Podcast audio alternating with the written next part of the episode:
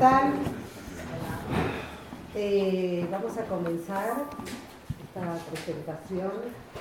Es un momento de festejo, de gran alegría, porque presentamos este libro que se llama Tiempo de Escritura eh, y que reúne a Ángeles Villalba, que está aquí, a Gustavo Sáez, a María González Reyes, a Paloma Pastor, a Pilar Rodríguez Ramos, a Rocío Nieto Cid y a África Planet. ¿Eh? Un aplauso.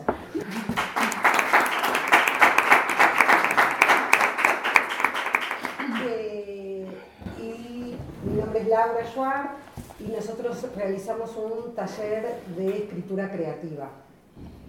En nuestro taller hay siempre libros, eh, lecturas diversas y hojas. Hemos dejado algunas hojas y lapiceras para que si en algún momento tienen ganas de escribir algo, anotar algo, eh, lo puedan hacer. Ya sabemos que esa palabra que apunten o ese posible texto que les dé ganas de escribir puede ser el comienzo de un poema, de una novela, de un ensayo. Y, y también sabemos que si ahora mismo nos ponemos a hablar de una manzana, cada una y cada uno de nosotros va a estar diciendo otra cosa. Eh, que ningún sistema ha podido saquearnos, apropiarse de, ese, de esa forma de decir y de ese deseo, de esa otra manera de decir, que es como un espacio de fuga.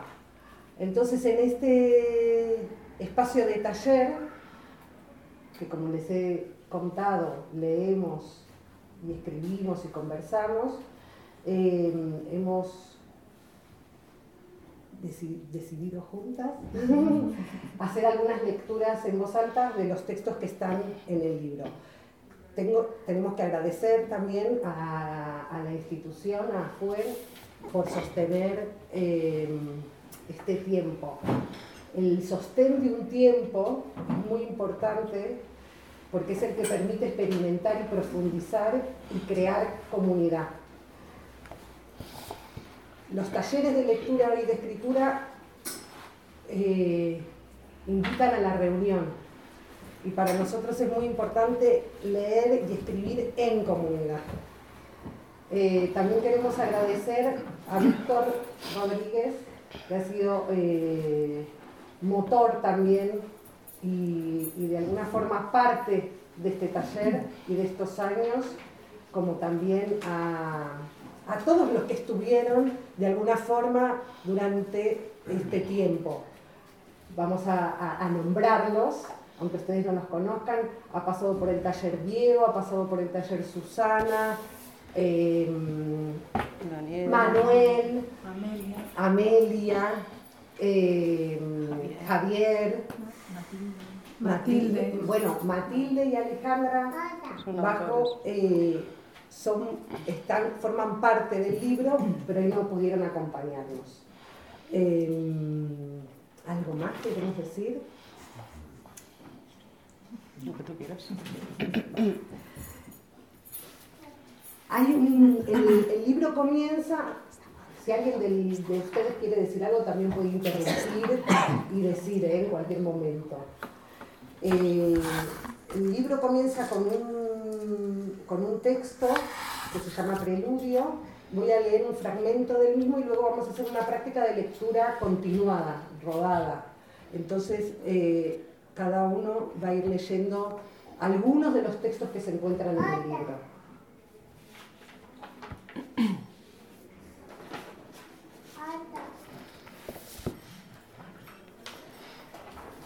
A mí me gusta estar de pie, pero aquí en la. Aquí. Hace cinco años comenzó en FUEL un taller laboratorio con el deseo de que maestras y maestros, profesoras y profesores profundizaran su vínculo con la lectura y la escritura. Esto es con el punto más intenso del quehacer humano. Como dice Gilles Deleuze, nuestras moléculas cerebrales están en los libros. Intercambio que nos enriquece como personas y por ende también en nuestra profesión. Reunidas una vez por semana primero y luego una vez por mes, hemos ido habitando los ejes del lenguaje, haciéndoles lugar en nuestros cuerpos para que las palabras mismas nos vayan habitando. Pudimos dar, escuchar, recibir. Durante cinco años nos hemos reunido en el taller laboratorio SLAB de prácticas creativas que estiran los imaginarios en un espacio de placer, a pesar de un contexto de neoliberalismo feroz que día a día destroza nuestros ecosistemas, nos destroza, una de cuyas consecuencias es el desarrollo de una pandemia mundial que nos obligó a vivir separados, a hacer del otro un peligro o una imagen. Conseguir el sostén de los espacios interpersonales, compartir la responsabilidad de leer y escribir, confronta ese destino ante los que nos declaramos en rebeldía. Hemos logrado en el trabajo se forme entre destellos, reconociendo que no todo el espacio y el tiempo son destellantes y que sin embargo esos rayos abunden, emanen, y eso no es lo habitual. Vivimos entrelazados en la comunidad, una trama con sus nudos y con sus fragilidades nos envuelve, a veces nos enreda. En los paréntesis, algunas vamos intentando entender aún lo que no se entiende, o sea, percibir, alcanzar nuevamente algún centelleo. Así, con consignas, con pretextos como puntas de lanza, fuimos leyendo ficciones, ensayos, fuimos escribiendo, entrando en una caja de resonancia para alcanzar un decir singular y encontrar nuestras propias consignas, pretextos, para después transmitirlas. Porque de eso se trata el hacer de un taller de lectura y escritura. Unir haciendo, llevando lo que captamos hacia otros, un continuo ir y venir de ofrendas. ¿Qué es lo que se hace en un taller de lectura y escritura, en un universo que se crea y recrea cada vez? Allí la herramienta fundamental es el lenguaje, esa casa que habitamos, que nos habita con sus palabras hospitalarias, generosas, y que en su eje metonímico narrativo se estira y no se cansa hasta que algún acontecer hace una chispa, produce un movimiento de sentido, una metáfora. Y todo reluce, se ilumina, se explaya.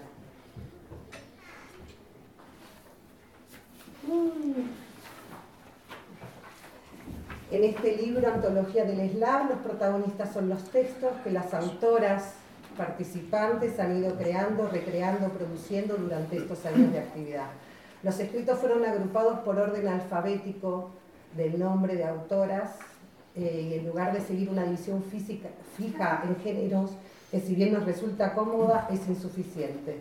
Consideramos, como dice Juan José Saer, que toda escritura es siempre poética. De todos modos, cada lector, lectora, si quiere ubicarlos de algún género, puede hacerlo. Y presentamos los trabajos sin clasificarlos en poesía, cuentos, microficciones, lo que permite a las lectoras una aproximación a los procesos de escritura de cada autor, autora, que brinda una como visión singular un universo escritural, su ecosistema, su ritmo, y nos invita a recrear un círculo en espiral incesante. Mediante las acciones de los talleres laboratorios vamos componiendo esa especie de libro desplegable en el que se van escribiendo, anotando múltiples situaciones, una memoria para las generaciones futuras. De la práctica realizada, una deriva que se transforma en libro una entrega nueva al mundo, a otras, a otras, y que siga su rodar. La patinadora 1. Todo está oscuro, menos la manta lisa que cubre el pavimento. Hablo de una figura sencilla, vestida de rojo sobre la manta blanca. El piano comienza a sonar, voluble, volátil. El vestido rojo se mueve, imperceptiblemente, Parece que persiguiera la melodía. La luz se concentra y lo sigue. Persecuciones alternas, fluir natural. Brisas suaves, gracia. Arropa la escena un halo de magia que aparece más allá de la visión de la silueta encendida y que la cubre y la sigue y la persigue. Equilibrio perfecto, sutileza, aliento, sosiego. Pienso entonces en el sentido de las piruetas que siguen los saltos y en los pasos intermedios y en las vueltas de las piruetas y en los giros y en los imperceptibles movimientos de cada una de las ruedas y en el baile que lo envuelve todo y en que la música se apagará o si no, percibiré que se extingue. Cuatro minutos, solo cuatro minutos. La figura roja también dejaré de verla. Permanecerán las huellas de sus ruedas, las instantáneas de las huellas de sus ruedas, papeles sobre un muro. Todo está oscuro. Fotos sobre pared blanca. Estelas de anillos planos sobre sonata en silencio. Esquelas de lo impalpable, papeles monocromáticos. No veo la manta. Se acabó el tiempo. Reflexión de una patinadora 2. Todo movimiento deja huella. Es imposible un cambio de posición sin que se produzca, un, produzca un efecto de consecuencia en el espacio. El brazo agita el aire. El vuelo de la falda traza líneas invisibles, como trazan los brazos, la cabeza o las piernas. Dibujo en tres dimensiones. También toda rueda deja impronta en el parqué. La repetida impresión del diámetro del disco sobre el suelo es siempre la misma y es siempre distinta. ¿Qué cambia? ¿Qué permanece? ¿Puede controlarse? ¿Es realmente involuntaria esa impresión? Si pusiera óleo en las ruedas, ¿qué dibujo ganaría el suelo? ¿Podría controlar su diseño? Si a veces se imprimen bucles adrede, ¿por qué no imprimir rizos de señoras del siglo pasado? ¿Y mapas y cuadros? Velázquez se enfrentó al lienzo en blanco como un patinador al terrazo impoluto. La línea puede y tiene que estar preconcebida. ¿Podría imaginarse una, un cuadro antes de ponerse los patines y dibujarlo? tengo que fraguar la manera de hacer una coreografía que imprima un Renoir sobre la pista.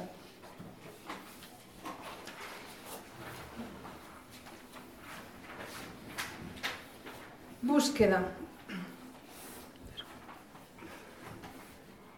Entrar en una casa es reconocer huecos, obviar el espacio de los objetos, quedarnos con los vacíos. ¿Cuál es la forma de los espacios sin ocupar? Una decisión aseada. Hacía tiempo que no usaba corbata, casi el mismo que no me ponía un traje. Afortunadamente me sienta bien, menos mal, va para largo. De etiqueta, rezaba la invitación. Quizás no tanto, pero elegante hoy un rato. El resto seguro que lo cumplo estrictamente. El resto seguro que lo cumple estrictamente. Son demasiados más para mí. Además, el traje era mío, nada de alquilar, un detalle por mi parte, así les ahorraba trabajo. En el fondo, soy un sentimental. Cuando por fin llego, ya están todos, perfectamente arreglados, peinados y afeitados. Nadie se fija en mí, en realidad nadie se fija en nadie. Una voz anuncia el comienzo. Las caras cambian, el lógico nerviosismo, ya no hay marcha atrás. Miro a todos y medio sonrío. Nunca estuve tan conforme con una decisión. Cojo la pistola, me mido, me apunto, creo que lo tengo logrado. Mi objetivo es no mancharme el traje los de la funeraria no tienen la culpa de este suicidio colectivo. La mirada del gato. Ahora solo vemos miradas, algunas perdidas, otras intrigantes, las hay vacías, y hay otras que son de amor incondicional, sin reservas, sin preguntas, sin ti. Hay miradas que te atraviesan y que te dan la vuelta, hay otras que te miran por la espalda, hay miradas que no se cruzan y que, cuando se cruzan se apartan, a veces por miedo o por pudor. Me gustas y me gustas mucho, aunque los ojos parezca que no se fijen en ti. Hay miradas caídas y otras que te dan subidón, como la tuya. Ahora solo vemos miradas, nos han robado la mitad de la cara. Enmascarados somos más guapos, todas las miradas son bonitas, la tuya la que más. Hay miradas miopes, como la mía, y las hay como las del gato, sorprendida, soñadora, amorosa, emocionada, libre. Querría mirarte como mira el gato, pero recuerda, soy miope y no encuentro mis gafas. Almanaque pictórico. El primer cuadro que pinté lo hice pensando en el de Dorian Gray. El desván es la muestra de mi fracaso. Cada, cuadro muestra el implacable paso del tiempo. Cada 28 de diciembre, como una broma macabra, poso para mí mismo. En la paleta los mismos colores, sutiles y apagados. Recreo la misma escena en fondo y forma, sentado con rictus enigmáticos como el de la Mona Lisa. De fondo mi habitación, inmóvil al paso del tiempo, como si su quietud me alejara del transitar de los días. En el cuadro nada, cambia, salvo yo. En mí el tiempo hace estragos. Nada más terminado lo subo al desván, lo deposito junto al del año anterior, conformando así un tétrico eh, almanaque. Bajo las escaleras que no volveré a subir hasta dentro de un año. Ya no espero que el retrato congele mi imagen. Para eso es demasiado tarde. Bueno, ¿qué tal vais? Estamos ahí. Sí, sí. Pues nada, seguimos un poco. Bueno, agradecer también a Laura, que, que la verdad que ese espacio de escritura de, hace ya unos años siempre salimos diciendo que, que menos mal que en Madrid hay momentos que también una se puede parar a, a escribir ¿no? y, a, y, a, detener el tiempo de otra manera. Bueno, pues eh, este se llama Mi cuerpo. Hace meses que me gustaría que mi cuerpo estuviera en otra parte no me refiero a estar tumbada en la playa o echando un polvo de final de noche de fiesta. No me refiero a eso. Me refiero a estar rodeada de gente, pero no de cualquier gente. No de gente tumbada en la playa o de gente de fiesta. Podría ser esa misma gente a la que le gusta el mar, pero querría que sus cuerpos y el mío estuvieran en otro lugar. Por ejemplo, frente a la casa de uno de los directivos que deciden desde sus despachos calientes que haya personas que tienen que pasar frío y vivir sin luz. ¿Me sigues? Ahí es donde me gustaría que estuviera mi cuerpo, junto con todos los demás cuerpos, y que de una entráramos, en su casa, todos los cuerpos a la vez, no para pegar al directivo que estaría sentado en su despacho caliente, no para destrozar su boli caro con el que firma las resoluciones para que la gente siga pasando frío. Todos esos cuerpos entrarían a su casa solo para quitar una a una todas las bombillas de las habitaciones y desconectar todos los radiadores y el frigorífico y la lavadora y la cocina y el tostador y el microondas y la máquina de afeitar y la plancha y el agua caliente y, y luego, si acaso, después, nos iríamos todos los cuerpos juntos a celebrar la noche en la playa. Este texto es, eh, bueno, en uno de los coles de Fuemen y Patia, cerca está la Cañada Real y, y han hecho un proceso también muy, muy chulo, como sabéis, siguen sin luz y, bueno, pues a veces en los textos aparecen también cosas ¿no? que, que, nos contamos. Eh, ruido de fondo. Es una de esas casas donde la lluvia se escucha en el tejado. Debajo viven siete personas y solo un sueldo que da hambre. Comen una vez al día, como mucho dos. Conocí a la abuela de esa familia por las historias que se contaban en el barrio. Luego, cuando fui a su casa, pude ver cómo la crisis cae sobre la desigualdad, sin pedir permiso, como la lluvia en el tejado, empapándolo todo, desmoronando, hundiendo, derrumbando, despeñando todo hasta hacerlo rodar, tropezar, desplomar. Dentro de la casa el ruido es intenso. Fuera solo se escucha levemente. Un ligero ruido de fondo con el que nos hemos acostumbrado a vivir, haciéndolo casi imperceptible, las que sí comemos tres veces al día todos los días del mes. Hay un papel roto. Hay un papel roto, apenas arrugado, roto. Está en medio de la calle, le da el sol. Es raro que apenas esté arrugado. No es fácil romper un papel sin apenas arrugarlo. Normalmente cuando lo rompes se te arruga, aunque no quieras. Y más si es un papel en el que habías escrito algo que crees que no debería quedar escrito. Por ejemplo, la palabra deseo. A veces prefieres que no quede escrita, por si acaso, y rompes el papel, que es como cambiar el deseo por el silencio. Pero no lo tiras a la papelera, lo dejas en la calle, como por casualidad, esperando que alguien se fije justo en eso, que está roto pero que apenas tiene arrugas, y que entonces se agache y que lo lea, para que así el deseo no se haga silencio y se convierta, si acaso, en un secreto compartido. Hola. Bueno, para la chica del ventilador en una habitación amarilla. La papiroflexia es un arte milenario y mágico.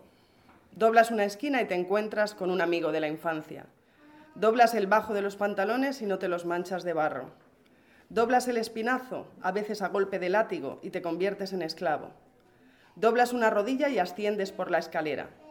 Doblas la cabeza y el pelo se esparce libremente. Pero si doblan las campanas, olvídate.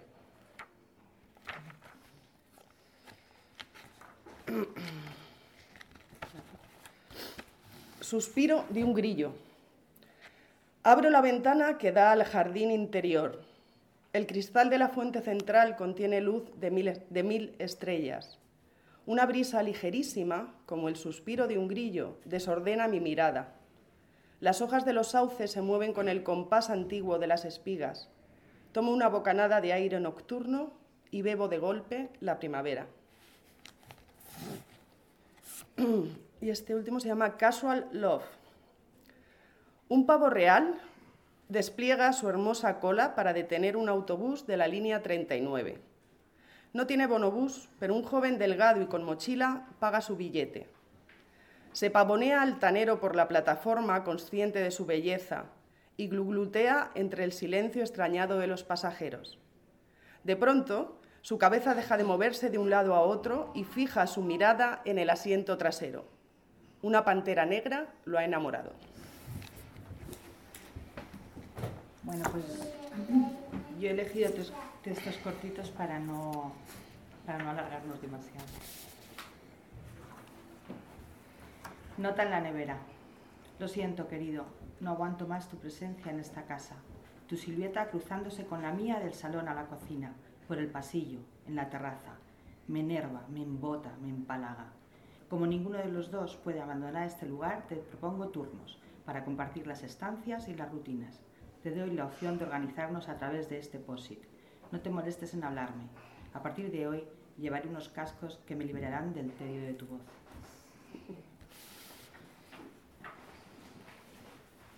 Puntos amarillos. Puntos amarillos, ocres y marrones unidos por líneas verticales, forman un conjunto arbóreo que mi mano con su escritura atraviesa. Mi botella rosa tiene el mismo tamaño que la farola.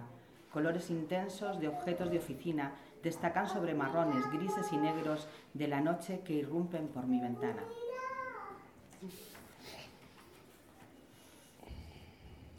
En el espejo.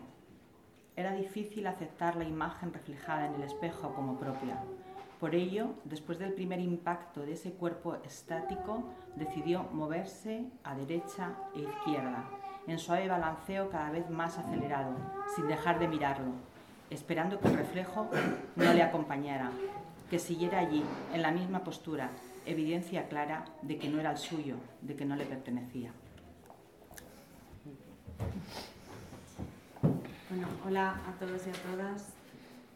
Mm, a mí me gustaría darle las gracias a Laura por todo el cariño con el que prepara todo y que nos transmite. Y bueno, pues también a la FUEM y a todas por la oportunidad de estar aquí. Y nada, Laura nos va proponiendo temas y alguna siempre nos trae textos para inspirarnos y de ahí salen estas propuestas que tenemos. La primera que voy a leer es Arena húmeda bajo el zapato. Humedad de zapato mojado. Arena en los zapatos. Zapatos de húmeda arena. Arena sin zapatos. Húmedos zapatos de arena. Bajos zapatos en la arena. Arenas bajas. Bajas humedades. Los zapatos de arena.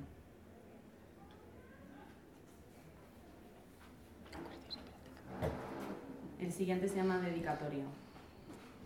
Quisiera encontrar la palabra exacta, la definición de tu entereza, para llevarte de nuevo al lugar del que partiste. Recordar que no existe bien ni mal, ni error sin rectificar, que tu valentía ha atravesado ya todos los planetas. Ojalá decirte que recojas pronto, que te agarres fuerte.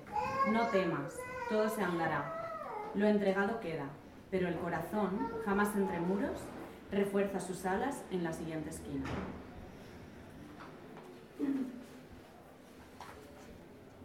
Por último, bailar bajo la lluvia. Escuche el tiempo en el boletín de noticias. Elija un día de lluvia y prepare su atuendo. No importa llevar zapatos o no llevarlos, salga a la calle.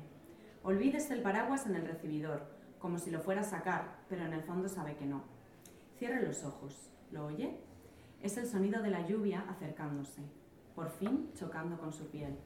Es el momento de comenzar a mover un pie, luego el otro. Lo demás viene solo. Mantenga los ojos cerrados. No importa nada más en este momento.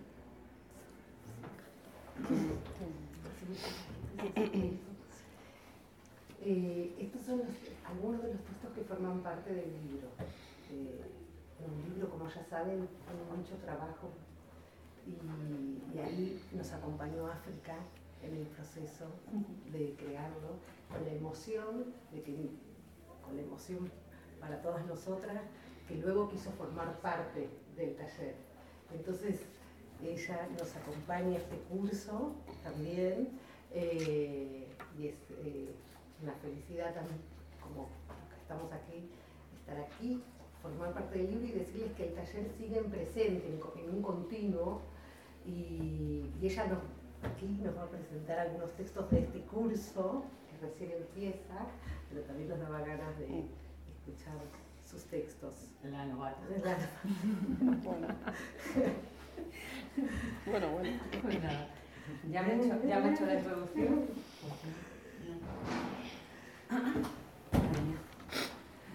Eh, la almohada en el sillón y el libro tan lejano. Cada tarde, la misma tarde. Tiemblan las antenas, vuelan las sábanas en el balcón. Cada tarde, la misma tarde. Un gorrión tan ajeno y por ello embriagador me encandila y desplanta en un segundo. Anhelo de vuelo. Cada día, el mismo día. Eh, tantas cosas que se escapan de mi atención. El insistente traqueteo de la lavadora, la cháchara del locutor de Radio 3, las escalas de tu guitarra, la alegría del perro al oír mi llavín, los buenos días de mamá, tus silencios. Oh. Ella, mi abuela, 20 años. Camina arreglada de domingo en día de diario, carterita bajo el brazo, pañuelo a la cabeza, labios carmín, pendientes de clic. Camina con pasos diminutos y agolpados, con prisa de no llegar a ningún lado, las mismas calles que sostienen mi vida de mujer adulta, Respiro el mismo aire rancio que sale de su portal y el mismo miedo que la empuja despavorida al andén del metro bajo el resplandor de las bombas.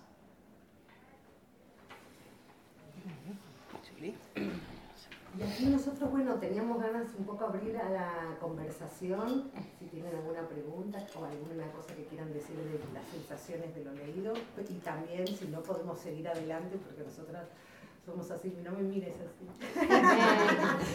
me mira Paloma.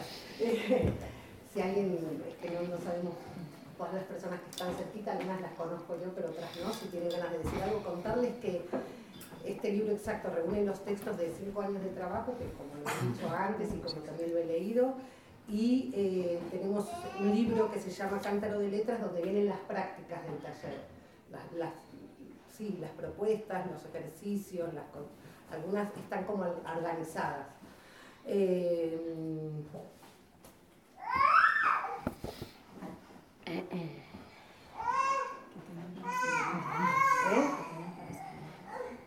¿Eh? No, pero al final, al final. ¿Seguimos? Sí. ¿Sí? Vale, nosotros queremos hacer una práctica que nosotros tenemos... ¿Eh? que hemos hecho en algún momento del taller, también se vincula, nosotros muchas veces, eh, bueno, eh, la teoría también se desliza en una práctica, en un hacer, entonces eh, nos interesa la lectura y el territorio y, otras formas de leer también, de escribir. Entonces nos vamos a nuestros lugares y empezamos a ver qué sucede. Sí, bueno, tenemos que agradecer nuevamente a la joven, pero también, por supuesto, eso voy a decir. Eh, eh, iba a agradecer a Traficantes de Sueños, que es una librería que no solo es una librería, es un lugar también donde suceden un montón de cosas, pero lo más importante son los encuentros y que para nosotros es una extensión, una casa, los libros. Eh, Fuen tiene un, toda una línea editorial y sus libros se encuentran aquí. Así que no solo los invitamos, que si se quieren llevar tiempos de escritura, pueden acceder a él, sino a, visitar esta hermosa librería queremos mucho. Eh, a nosotros nos gusta mucho agradecer, por lo tanto podemos pasar una hora o eh, todo el fin de, estamos en sábado, todo el fin de semana agradeciendo, pero eh, vamos a hacer una pausa para preguntarles cómo están, qué les pareció esta lectura, si quieren comentar algo, como darles las voces a ustedes también. Mm. Si estamos en familia. Bueno, nos han escuchado y nos han marchado, o sea que bien. Creo que les ha gustado. ¿Aquí siguen? Porque son, son familias. Bueno, también es verdad. Pero el proyecto es muy bonito en sí, ¿no? El proyecto lo están haciendo un amigo y el proyecto es muy bonito en sí. De todas y a todos. Sí, la verdad es que lo disfrutamos mucho y... En vez de pagar psicólogo, Todo que hacer algo artístico para no pagar psicólogo. Sí, Gustavo le viene. Esto ya, bueno, lleva propuestos, ¿no? Pero me gusta mucho en general. Los hay muy poéticos, muy bellos. Los hay más de relato, más de, de concurso. A todo el concurso, es un bien. Eh, había uno tuyo precioso, el espejo, un texto súper bonito. Creo que tienes aquí a, a Alma Mater que está a tope.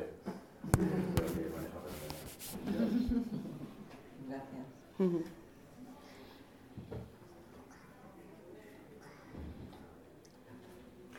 Sí, que a nosotros nos gustan mucho ciertos momentos de silencio, también donde la hoja blanca que nunca está blanca. Si ustedes se quieren llevar esa hoja o si la quieren dejar, nosotros en el espacio de, taller también trabajamos mucho con el tema de, bueno, qué pasa con estos textos en relación a la autoría, en relación a los textos que se han generado en el taller. Por eso también esta invitación a leer y que escuchen las voces y que luego en los libros se encuentren sus nombres.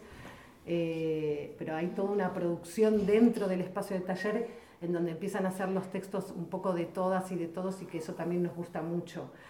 Eh, nosotros para, eh, por supuesto tenemos armado un pequeño final, como corresponde, con unas hojitas de colores que les queremos dar antes de irse y aquí sí lo que les pedimos es que nos regalen una palabra eh, una sola palabra. Eh, con ellas nosotras vamos a estar haciendo algo en, la próxima, en el próximo encuentro que tenemos.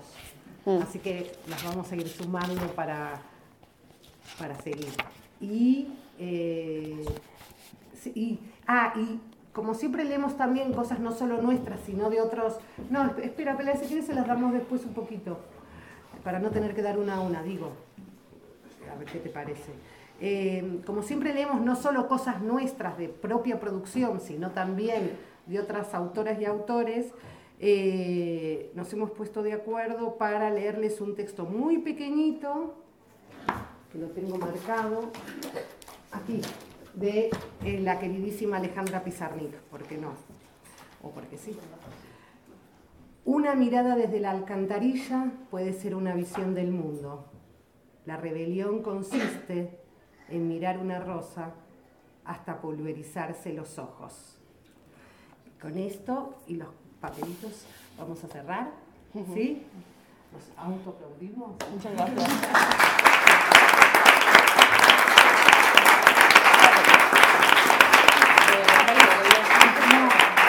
Vale, vamos a